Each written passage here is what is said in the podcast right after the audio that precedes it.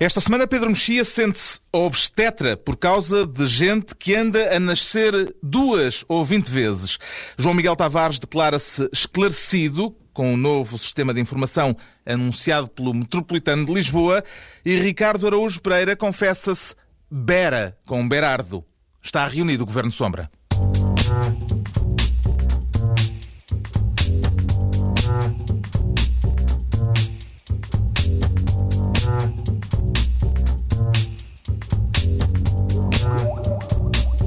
Viva, sejam bem-vindos. Uma saudação especial aos amigos do Coronel Gaddafi, seguramente inquietos com o destino deste amigo incondicional dos serviços de enfermagem ucranianos. Daqui a pouco debatemos o que se está a passar na Líbia depois das revoluções que aconteceram no Egito e na Tunísia.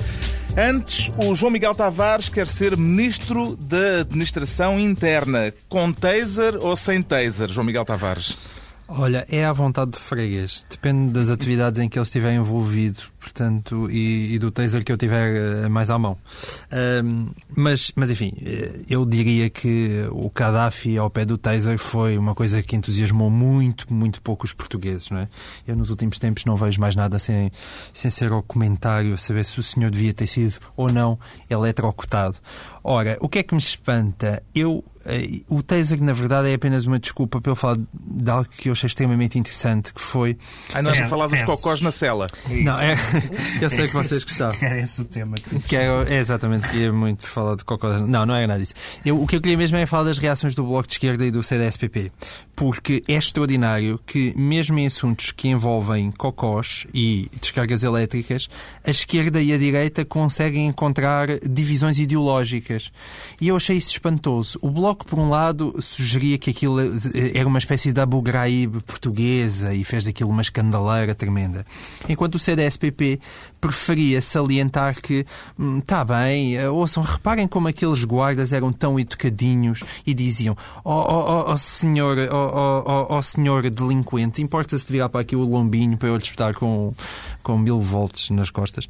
E, e, portanto, é isso que eu acho espantoso. Eu, na verdade, não sou especialista, vá-se lá saber porquê, em, em assuntos de descargas elétricas e pistolas e da melhor maneira de lidar com presos na prisão que decidem defecar na sua cela e como reagir a isso, não é?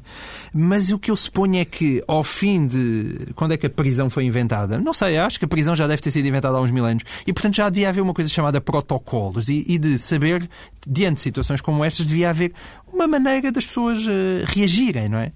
Pedro um... Mexia, alguma proposta para se limparem as celas em casos destes? Eu devo dizer também que estou, tal como o João Miguel, estou chocado que os partidos perante uma questão política tomem uh, posições ideológicas. É uma coisa realmente que eu fico, que eu fico realmente horrorizado. Como é que é possível? Uh, bom, dito isto, uh, há, há, regras. há regras. O que me parece é que, neste caso, quer dizer, o taser faz sentido no, num contexto de motim. Uh, aqui, uh, dada a desproporção de forças, não me parece que fosse, que fosse uh, esse o caso. como, como sabem, não é, não é muito líquido eh, que, que o taser não tenha efeitos neurológicos ou outros eh, eventualmente perigosos e, portanto, é, é uma... Pedro mexendo a estudar. Atenção. É um mecanismo... Não, isso parece-me evidente. Eu diria que um choque elétrico faz mal. É assim uma coisa que, que não precisa de grande investigação. Uh, fazer cocô na sala também. E, portanto, acho que pareceu um bocadinho, um bocadinho excesso de zelo. Dito isto, acho normalíssimo que numa questão como a política prisional uh, se note bem a diferença entre. Devo dizer que, por exemplo, na, quando, este, quando este assunto foi discutido. não é uma discussão de política, Quando este assunto foi discutido no, no, na quadratura do círculo. Uh, o Pacheco Pereira disse: Eu, nestas questões, estou sempre com os polícias. Disse ele. Portanto, é uma questão, é uma formulação um bocadinho mais ainda explícita dessa, dessa matéria. E, de facto, uh, e o Bloco de Esquerda, por regra uh, do, dos seus regulamentos, está sempre contra os polícias. Portanto, faz parte da, da, da distribuição. O que, o que eu não percebo é como é que ninguém se indignou, mas indigno eu aqui, que era. O que é aquilo de um polícia ter num escudo o Hulk? O, o incrível Hulk.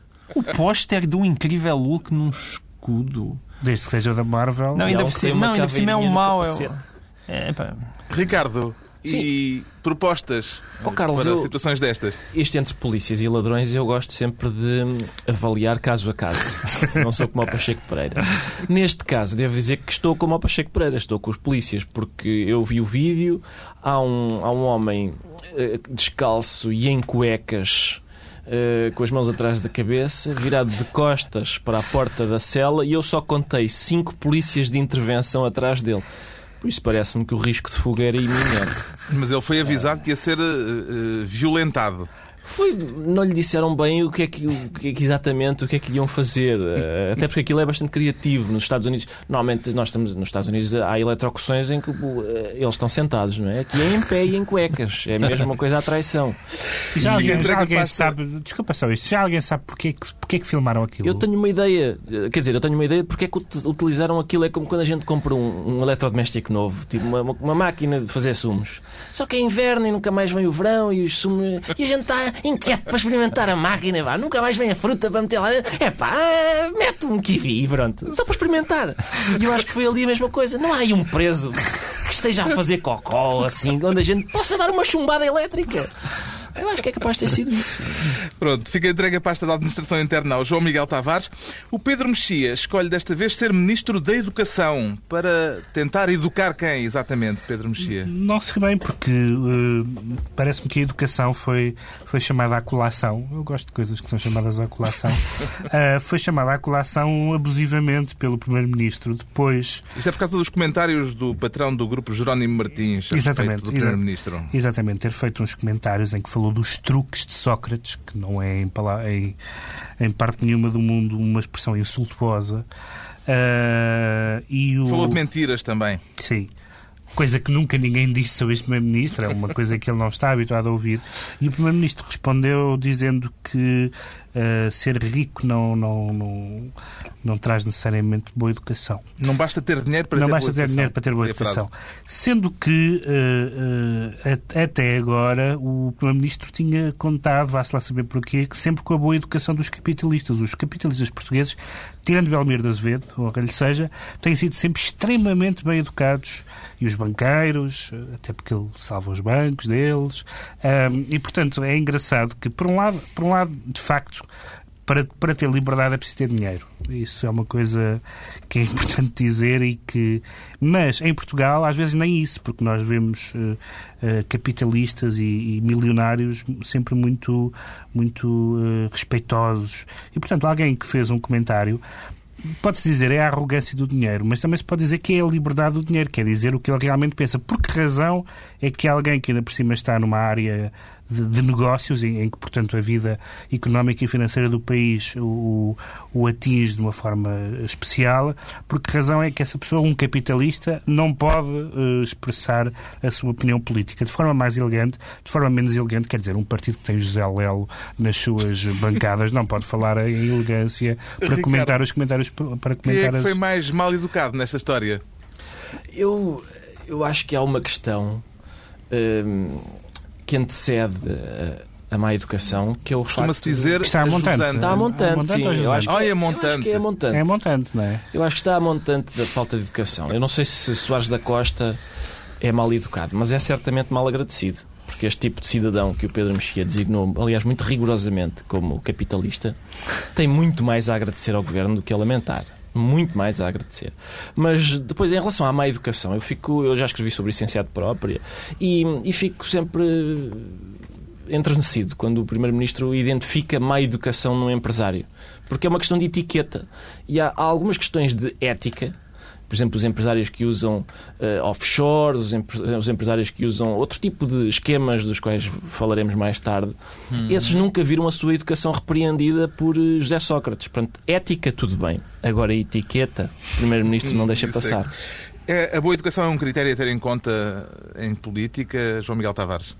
Eu diria que a competência era um critério mais importante, mas já que José Sócrates, a competência já se provou que por aí não vai a lado nenhum, talvez esteja a apostar na boa educação.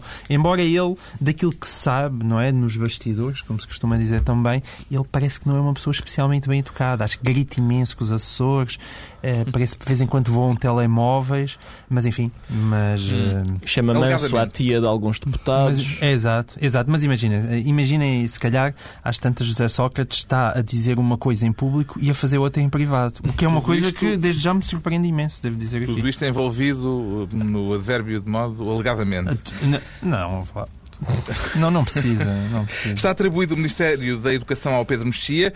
O Ricardo Araújo Pereira volta a dedicar-se, uma vez mais esta semana, às questões de economia, desta vez para criar o Ministério dos Esquemas. Isso é coisa que se tutela, Ricardo Araújo Pereira? Não, como é esquemas. óbvio, não. Como é óbvio, não se tutela. A prova é que alguns ex-funcionários do Banco Santander eh, denunciaram um esquema, que é uma palavra maravilhosa que se usa em português, não só para diagrama, mas também para vigarice. Eh, e, e- É chamada polissemia. Exatamente. E esse esquema é um esquema que, quanto a mim, funda um novo conceito económico-financeiro, porque nós já conhecíamos o paraíso fiscal. Uh, isto é uma espécie de purgatório fiscal, porque o dinheiro anda ali de um lado para o outro. Há uns milhões que andam de um lado para o outro e nem sequer nem vão para o paraíso fiscal onde não pagam nada, nem vão para aquele inferno fiscal que é pagar algum imposto. Deixa-me só fazer uma nota teológica porque acabam por ir para o paraíso. É, Acaba por ir, isso é Se, óbvio. não é? se rezarmos por eles, Sim, com certeza. acaba E por ir para o paraíso. Há sempre alguém que acaba por rezar, rezar por eles. Com passagem pelo Luxemburgo, alegadamente. Que é onde, onde fica o purgatório. Acho eu. Quem já visitou o Luxemburgo sabe que aquilo, enfim. Olha, eu não sei. A gente pode alegar violência psicológica pelo facto de Ricardo Araújo Pereira, mais ou menos há coisa de seis meses, insistir todas as semanas a trazer um tema a bater nos bancos ou na economia. Mas quer dizer, neste sei. caso não vê razão para se bater em, em bancos, é isso? Eu vejo, mas já não sei o que é que é de comentar. tipo, começa a levantar uma bandeirinha. Ei, pá, não, este tema não. Não, ainda por cima, este tema tem uma outra coisa, porque este esquema eh, envolve uma coisa chamada triangulação. E para um apreciador de futebol como o Ricardo Araújo Pereira, e que ainda por cima está tão, está tão com a barriguinha tão cheia de triangulações no dia de hoje. É verdade. Ainda ontem andou certamente a aplaudir efusivamente belas triangulações. Quer dizer, ainda por cima o Santander é vermelho e branco. E, portanto, eu não percebo estes preconceitos. Bem, ele eh, trouxe aqui isto porque, eh, em certo sentido, eh, explica parcialmente este esquema, exp- explica parcialmente a notícia da semana passada, quando ficámos a saber que os bancos pagaram no ano passado menos 50% de impostos do que tinham pago no ano anterior. Portanto, Foi a triangular. no fundo, é, no fundo é uma forma. O que é que lhe parece o esquema do Santander, Pedro Mexia? Umas Eu, tabelinhas. eu diria que esta história dos, dos ex-políticos ou dos ex-funcionários é um bocadinho. É um, para mim, funciona, na minha cabeça, funciona um bocadinho ao contrário dos, dos divórcios. Quando há ex-maridos e ex-mulheres, eu não quero saber o que eles dizem, porque é horrível. Quando há ex-funcionários, ex-políticos, ex-governantes, o aí interesse é todo. tenho imenso interesse em saber o que é que eles dizem, porque nesse momento é que eles falam. O Ricardo Araújo Pereira é então, desta vez, o nosso ministro dos esquemas e estão assim entregues as pastas ministeriais por esta semana. Daqui a pouco, a insurreição líbia. Antes disso, ainda, o João Miguel Tavares declara-se esclarecido e vai esclarecer-nos também a nós a respeito do novo sistema de informações do Metropolitano de Lisboa. Por lhe parecer mais esclarecedor, João Miguel Tavares? Aparentemente sim. Eu, eu quero fazer só um ponto prévio, que é depois destas conversas sobre o grande capital, eu mais uma vez venho demonstrar Descemos aqui... ao. Exatamente. Eh, Eu, eu defendo aqui que realmente sou o homem do povo e Pedro Mexia eh, constantemente eh, brinca comigo, digamos assim. Mas a verdade é que eu estou rodeado de pessoas que colocam as suas nalguinhas naqueles... naqueles... eh, Nalguinhas, isto é estreia na TSE. Era isso que eu ia dizer. Na rádio Na portuguesa. rádio mesmo. portuguesa, talvez na rádio portuguesa. Naqueles assentos Talvez os maravilhosos. talvez. talvez tenham usado. naqueles assentos maravilhosos dos carros de alta cilindrada em que eles se deslocam. Mas eu não, eu sou um rapaz que basicamente anda de metro. E, Eu portanto, aposto, aliás, que este é o tipo de tema acerca do qual o Pedro Mexia e o Ricardo Araújo Pereira têm imenso a dizer. Qual é mesmo o tema? As informações do Metropolitano de Lisboa. eu proponho ao Ah. moderador, não sei, faço só uma sugestão de perguntarem qual foi a última vez que qualquer destes senhores andou de metro. Mas eu, que me desloco todos os dias para o trabalho e na minha vida de metro, Uh, e o metro, infelizmente, sobretudo este ano, não sei porquê, deve ser da temperatura, da temperatura, uh, ele tem parado imenso. E, portanto, para pa saber, eu, para informar aqui os meus colegas, há, basicamente há dois motivos em Portugal pelo qual o metro uh, para. Portanto, é motivos alheios e motivos de ordem técnica. São sempre os dois eu não, não estou a brincar, são sempre os dois motivos que cada vez que o metro para aparecem lá. As pessoas até conversam isso. Qual é o motivo? Porquê é que o metro está parado? Ah, ordem técnica. Ah, bom, ainda bem, ainda bem que não foi um motivo alheio.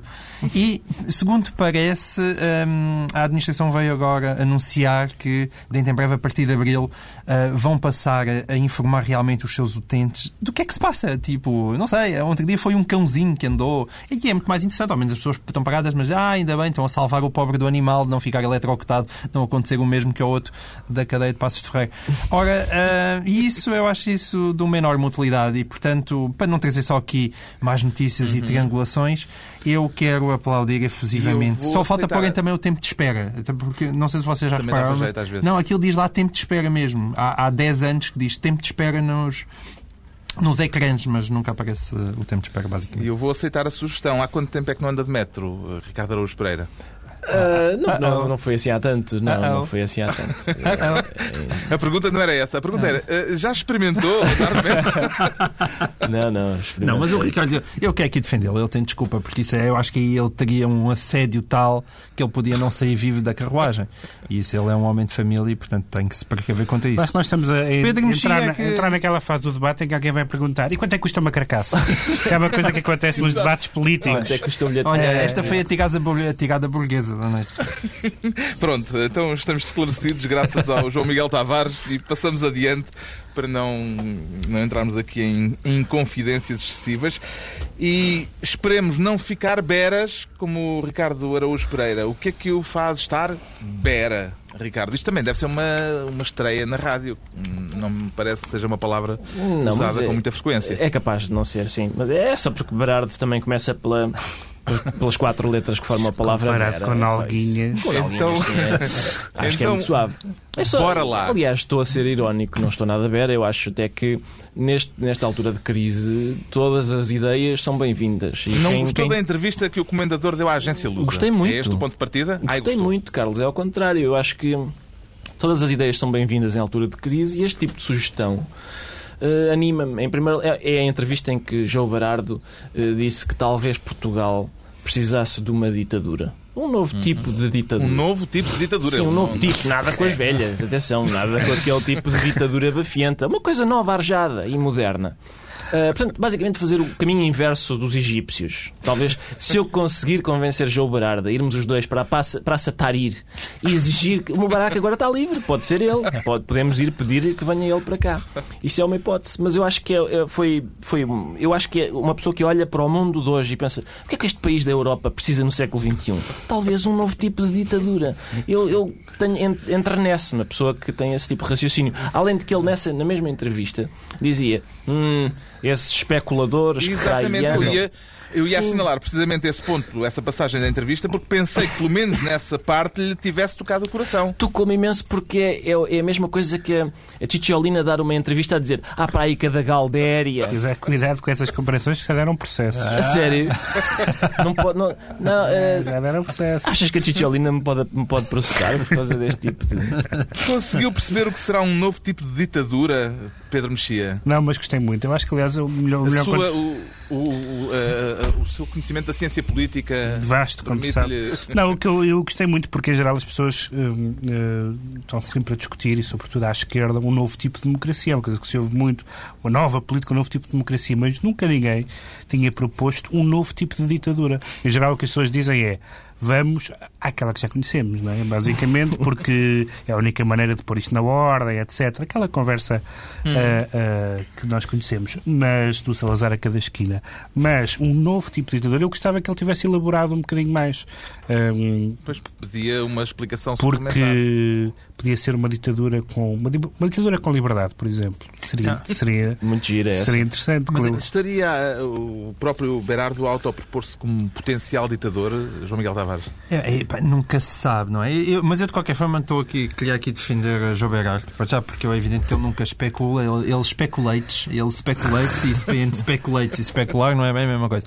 Mas eu queria eh, defender. eh, Bom, o que é que se passa aqui? De repente, nós ouvimos esta proposta que, lamentavelmente, não foi devidamente explanada, mas imaginamos, bom, mas este senhor realmente tem um conhecimento da história e pensa, realmente, eh, Portugal estava melhor antigamente. Mas eu não sei se há uma outra passagem da entrevista que não foi eh, tão, tão, tão sublinhada, que foi quando ele estava a elogiar Portugal, a dizer Portugal já foi um país extraordinário. Há 200 anos nós dominávamos o mar. Eu, há 200 anos dominávamos o mar. Mais coisa, menos coisa. E eu, eu fui. e Eu, Não ora, sejas pico- du- 200 Não anos. Ora, 1811, fui aos livros de história. 1811, eu desconfio que em 1811. Estamos com Napoleão cá em cima. Exatamente, tínhamos, mas é verdade, tínhamos acabado de livrar, de livrar da terceira invasão francesa. Mas não é mau, olha, tínhamos dado umas bordoadas em cima dos franceses. É, é aproximativo. É, é mais ou menos. Posto isto, acho que não é só o Ricardo Araújo Pereira que está à beira com o Berardo. É capaz de haver mais gente bera por não ter havido a explicação necessária e que se impõe sobre um novo tipo de ditadura. Ficamos à espera de esclarecimentos subsequentes. Quanto ao Pedro Mexia, declara-se desta vez obstetra. Tem vontade de assistir a algum parto em particular? Não, tenho vontade de que, enfim, a natalidade anda pelas ruas da amargura eh, e tem vários governos têm tentado eh, pensar o que é que se pode fazer para aumentar a natalidade. Um, e nós tínhamos tido um contributo eh, aqui há uns meses eh, Foi interessante. durante a campanha eleitoral. Durante a campanha eleitoral do, do, do, do Cavaco Silva, que falou em nascer duas vezes. Eh, nascer duas vezes é uma forma de aumentar a natalidade, como é óbvio, mas agora, eh, na semana passada, houve um contributo muito mais poderoso, que foi do Procurador-Geral da República, que falou, eh, que disse que para ser mais honesto do que ele, do que ele, Procurador, era preciso nascer 20 vezes. Ou seja, decidiu multiplicar por Ora, 10. 20 vezes já é um- uma. Eu acho, que, eu acho que isso já equilibra a nossa natalidade de uma forma absolutamente africana, quase. Ficamos com, a- com o índice de natalidade da Nigéria, se, se isto se concretizar. Aliás, toda a entrevista do, de, de Pinto Monteiro foi, foi realmente muito interessante. Foi- foi- há uma coisa que eu gostava de, notar, de fazer notar na entrevista que é. Pinto Monteiro disse que não tinha poderes em relação às escutas, não se podia fazer nada em relação às fugas eh, da- de, de informação, de segredo de justiça, não se podia fazer nada, a impunidade se calhar eh, continua e esta entrevista é numa rubrica que se chama Gente que Conta. Imaginem se não contasse. O que é que lhe parece este entusiasmo pela ideia de ressurreição, Ricardo Araújo Pereira? Ó Carlos, eu, eu estou como o Pedro, eu, eu assisti ao momento em que Cavaco Silva disse que as pessoas tinham que nascer duas vezes para serem tão honestas como ele. Agora Pinto Monteiro põe, multiplica por 10.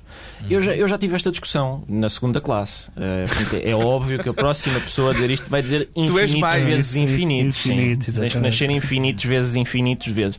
Eu já na altura, na altura não, não disse isso aqui, pelo menos com o microfone aberto, porque não tinha uma maneira decente de o dizer. Mas eu acho que esta, esta ideia que pelos vistos está eh, enfim, a pegar de dizer que, as- que- outras pessoas têm que nascer eh, outra vez ou várias outras vezes para serem tão honestas como nós é uma forma educada e sonsa de mandar alguém para o sítio de onde as pessoas nascem. É a formulação de salão. Uma formulação queirusiana. Sim, é. Queirusiana Carlos Queiroz. É, exatamente. exatamente. Olha, mas eu, eu devo dizer que pessoalmente gostei imenso. Isto agora nós temos um- uma competição das reencarnações. É o novo campeonato da reencarnação portuguesa. Quantas vezes é que reencarnaste? Mas eu, eu devo dizer, de qualquer forma, que tenho pena de não ter sido informado disto, que agora, portanto, a honestidade se media em reencarnações. E, e tenho imensa pena, porque, sei lá, eu agora estou a fazer umas obras em casa, ando com uns problemas com o meu empreiteiro, e eu tenho pena nunca lhe ter perguntado antes das obras começarem. Olha, mas quantas vezes é que você reencarnou? E ele dizia-me duas, acaso- três. Oh, duas, três, bom, aldrabão. Eu, por acaso, tinha para perguntar ao João Miguel Tavares, depois do que ele já disse aqui de- neste programa de Pinto Monteiro, eh, a pergunta que se impõe é eh, para quando o seu renascimento?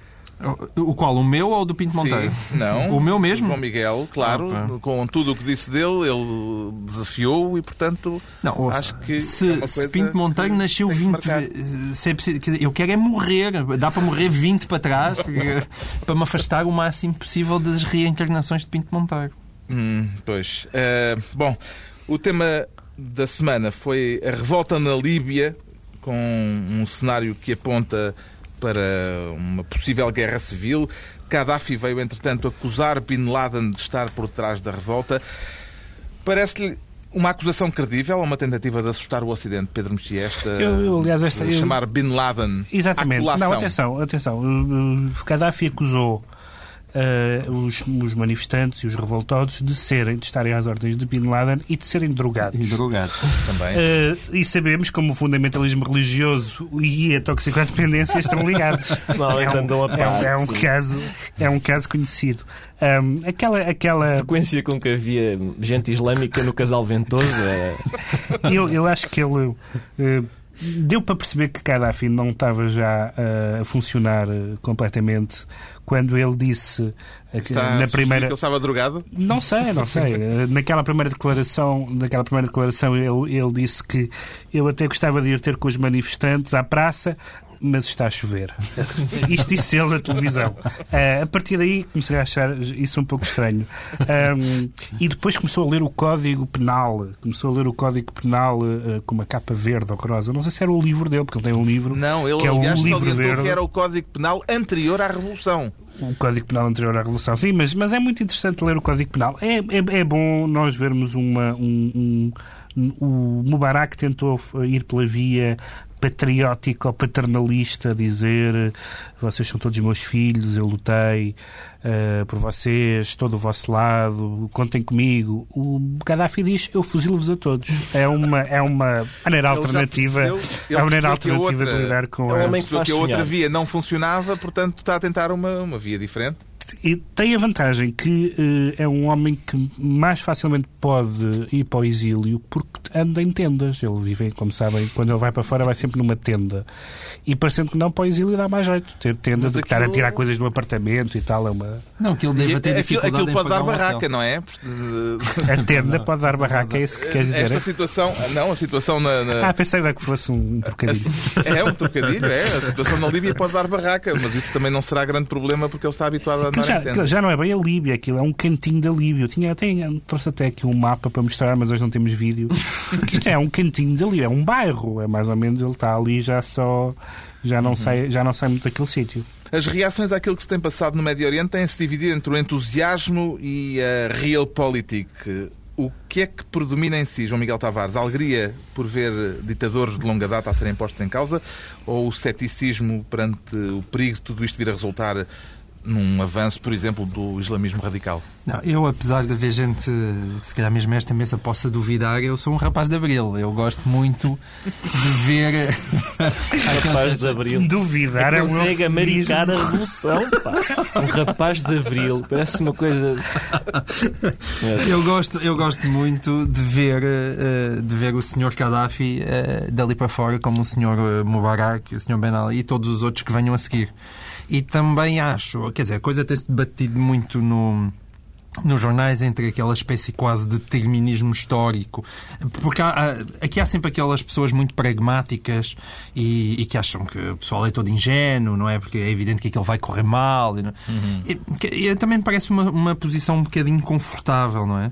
Ou seja, é evidente que as coisas podem sempre correr mal, mas mal já está. Portanto, esperemos que, que, que corram pelo melhor. Quer dizer, é esse o meu sentimento. Agora, devo dizer que. eh, tenho pena que, que José Sócrates, esse grande adepto de Realpolitik, não tenha tido ainda a oportunidade ah, de, de vir lamentar esta situação e, portanto, propor-se desde já para arranjar ali um descampado ao pé do Cabo da Roca, uma coisa assim, para, Para dar exatamente à tenda. para dar abrigo à tenda, não é? Ou seja, é porque a Realpolitik, eh, eu acho que em 99% dos casos é sempre uma maneira, parece, super inteligente de olhar para o mundo, não é? Parece os outros, o resto do pessoal é todo ingênuo e depois há sempre um tipo de espertos que fazem, que fazem os negóciozinhos que, que não podem deixar de ser feitos, evidentemente, no mundo em que, em que vivemos. Mas e depois, de vez em quando, há estes imprevistos em que as populações insistem em que, é, sei lá, se calhar gostávamos de viver um bocadinho melhor. E, é portanto, é aí nestas alturas que corre mal. E, portanto, até nessa frente as coisas não correm bem a José Sócrates. O que, o que muito me alegra, devo-se dizer. Como é que entende Ricardo Araújo Pereira a evolução do governo português, português em relação a Gaddafi, eh, passando da prudência à condenação inequívoca nas declarações do Ministro dos Negócios Estrangeiros?